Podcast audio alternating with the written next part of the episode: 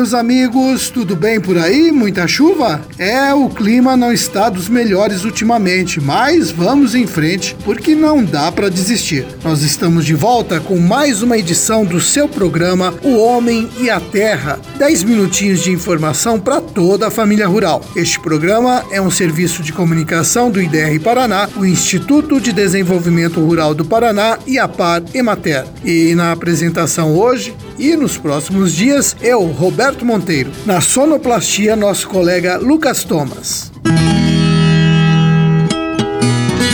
Hoje é segunda-feira, dia 6 de novembro de 2023, dia de São Leonardo. E eu quero mandar um abraço especial para os moradores de Antonina, município que está fazendo aniversário hoje. Antonina está completando 209 anos de fundação. Parabéns! O meu calendário está indicando que hoje também é o Dia Nacional do Riso.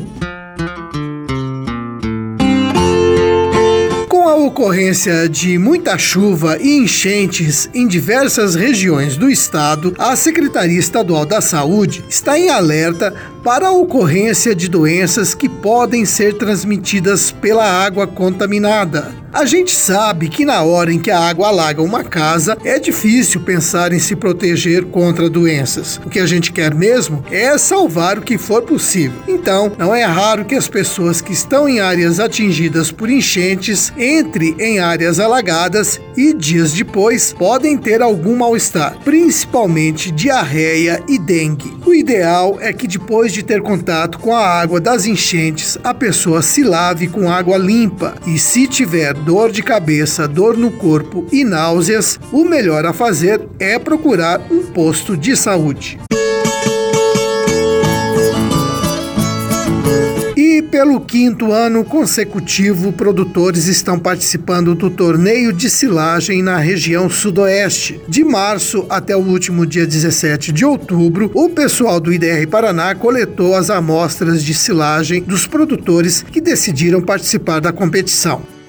O material foi enviado para o laboratório da Exalc, que é a Escola Superior de Agricultura Luiz de Queiroz, em São Paulo, onde passou por uma análise. Com o resultado dessa análise em mãos, os extensionistas somaram as informações sobre o silo de cada amostra. A partir daí, vai ser feita a pontuação de cada material. No dia 1 de dezembro, vai ser feita a premiação das 10 melhores silagens da região no município de Vitorino. A Karine Charan, do IDR Paraná de Coronel Vivida, participa desse trabalho e conversa com a gente a respeito do torneio. Karine, esse torneio tem tido algum impacto na produção da silagem da região? Olá, tudo bem? Sim, de fato a gente tem observado uma melhora bem significativa na qualidade das silagens produzidas na região, naqueles produtores que já têm tradição de estarem uh, participando do torneio, afinal já estamos na quinta edição. Então, em vários pontos a gente observa que o produtor tem se atentado mais, pontos que anteriormente ele não tinha muitas vezes como quantificar como que estava o silo que ele estava produzindo e que hoje ele já tem numericamente, ele já vê aquilo concretamente e conseguiu atuar para estar melhorando. Então, os silos da região, desses produtores que participam do evento, o principal ponto que tem melhorado é a parte de compactação. Ficou mais visível o quanto que eles poderiam estar melhorando. Também observamos que os produtores têm se atentado mais para a regulagem do equipamento e ter um tamanho de partícula mais próximo daquilo que é o ideal. E também o próprio reconhecimento do ponto de corte. A gente observa que o produtor tem se atentado mais para isso. E em todos esses pontos que nós colocamos colocamos, ele também muitas vezes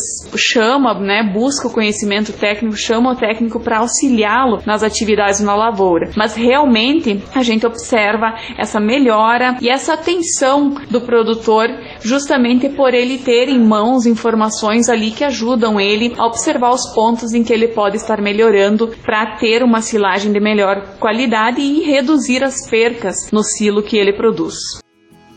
Pois é, minha gente, quem participa desse torneio tem a chance de conversar com os técnicos e fazer as mudanças necessárias para a melhoria da silagem. Karine, muito obrigado aí pela sua participação no nosso programa. Bom, ainda está meio longe, mas eu já vou adiantar que no dia 1 de dezembro em Vitorino, o dia vai ser dedicado à silagem. Os técnicos vão discutir com os participantes como é possível melhorar a silagem, vai ter palestra para discutir o manejo do solo para a produção de milho para silagem e tem até um mini curso que vai dar todas as dicas para você regular direitinho a ensiladeira. Então não deixe de participar do quinto torneio de silagem em Vitorino no dia 1 de dezembro Vale lembrar que a prefeitura do município está dando todo o apoio necessário para o evento.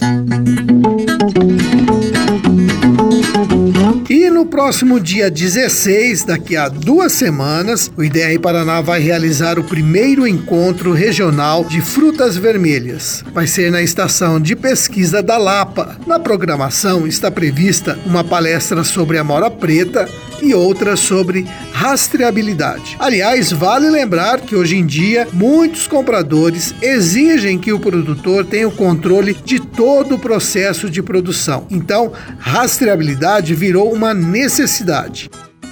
Bem, e além das palestras, tem diversas baterias na vitrine de frutas vermelhas da estação. O participante do encontro poderá conhecer mais sobre framboesa, mirtilo e amora preta. Além do plantio, o encontro também vai discutir a agroindustrialização dessas frutas.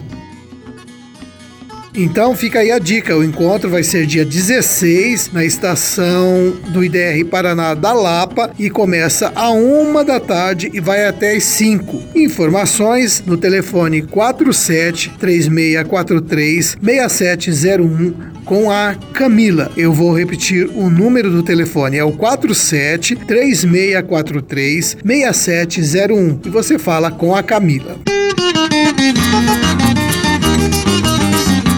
Quem lida com gado leiteiro tem que ficar de olho na saúde dos animais. É preciso prestar atenção em tudo, inclusive nos cascos das vacas. Ainda mais com essa chuvarada toda. Quanto mais tempo os animais passam em pé ou quanto mais úmido seja o ambiente, maior a chance de aparecer problemas nos cascos. Vacas com os cascos doentes têm maior dificuldade para andar e sentem muita dor ao pisar. Dessa forma, elas vão comer menos e, consequentemente, produzir menos leite. Além disso, o combate aos processos infecciosos e inflamatórios exigem grande quantidade de nutrientes que deixam de ser direcionados para a reprodução ou para a produção de leite, reduzindo o desempenho e a eficiência dos animais. Além de cuidar da limpeza da sala de espera e da sala de ordenha, o produtor precisa fornecer uma alimentação rica em nutrientes que aumentem a resistência das vacas a doenças. O melhor é você procurar a ajuda de um técnico para formular uma alimentação adequada para o seu rebanho. Assim você vai manter as vacas saudáveis e produtivas. Criar abelhas pode se tornar uma atividade economicamente interessante para o produtor rural. Afinal, as abelhas produzem mel, cera e própolis, produtos valorizados no mercado. Mas além disso, as abelhas também têm uma função na natureza. Elas polinizam as flores e influenciam diretamente a produtividade das lavouras. Por isso, hoje em dia tem muito produtor criando abelha, mesmo que seja só para a produção de mel para o consumo próprio. A criação das abelhas nativas sem ferrão é outra iniciativa que vem conquistando muitos produtores. São espécies como a jataí, a mandaçaia, a manduri e a iraí.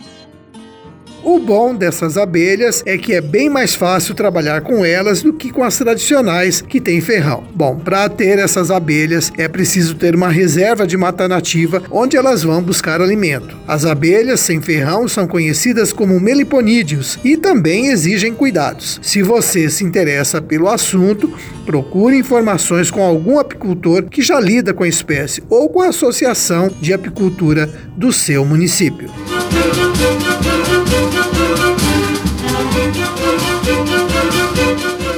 Bem, meus amigos, vamos terminando o nosso programa de hoje, deixando um forte abraço a todos vocês e amanhã nós estaremos de volta neste mesmo horário para mais uma apresentação do seu programa O Homem e a Terra. Até lá, se Deus quiser. Tchau.